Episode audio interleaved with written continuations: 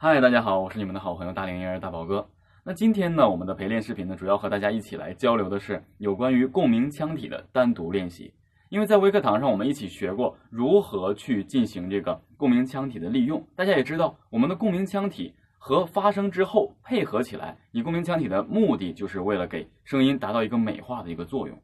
也就是说，你的共鸣腔体会随着你演唱的音高的不同而改变。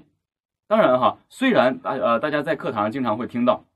说我们利用的共鸣腔体，哪个共鸣腔体会配合你的这个低音区位置，哪个会中音区，哪个会高音区这么一个位置。但是呢，大家可能也有疑问，就是呃曾经有很多这个学员问大宝哥说，那是不是高音和你的这个低音所科学运用的配合的腔体是不能结合的呢？其实并不是的。那有了这个问题之后呢，我们带着这个问题一起就可以进入到我们今天的陪练视频中去。所以我们。会利用这个陪练视频，单独的对胸腔共鸣、口腔、鼻腔，甚至额头腔发假声的这个状态去进行单独的一个练习。所以呢，陪练视频呢有它的好处，希望大家可以按照陪练视频的过程，一步一步的去进行练习。那在练习之这个过程中，大家一定要记住，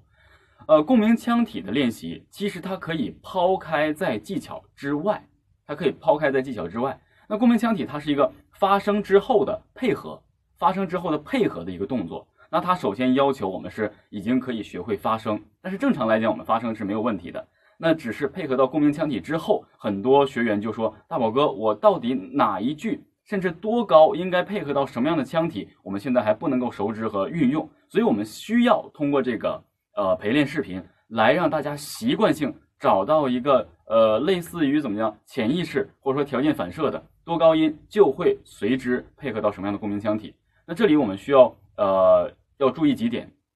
既然我们开口发声了，一定要注意口型要正确的开阔，而且表情一定要有，并且呢，你要时刻关注自己喉咙位置外部的这么一个过程。所以我希望大家在练习的时候呢，也可以尽量照着镜子，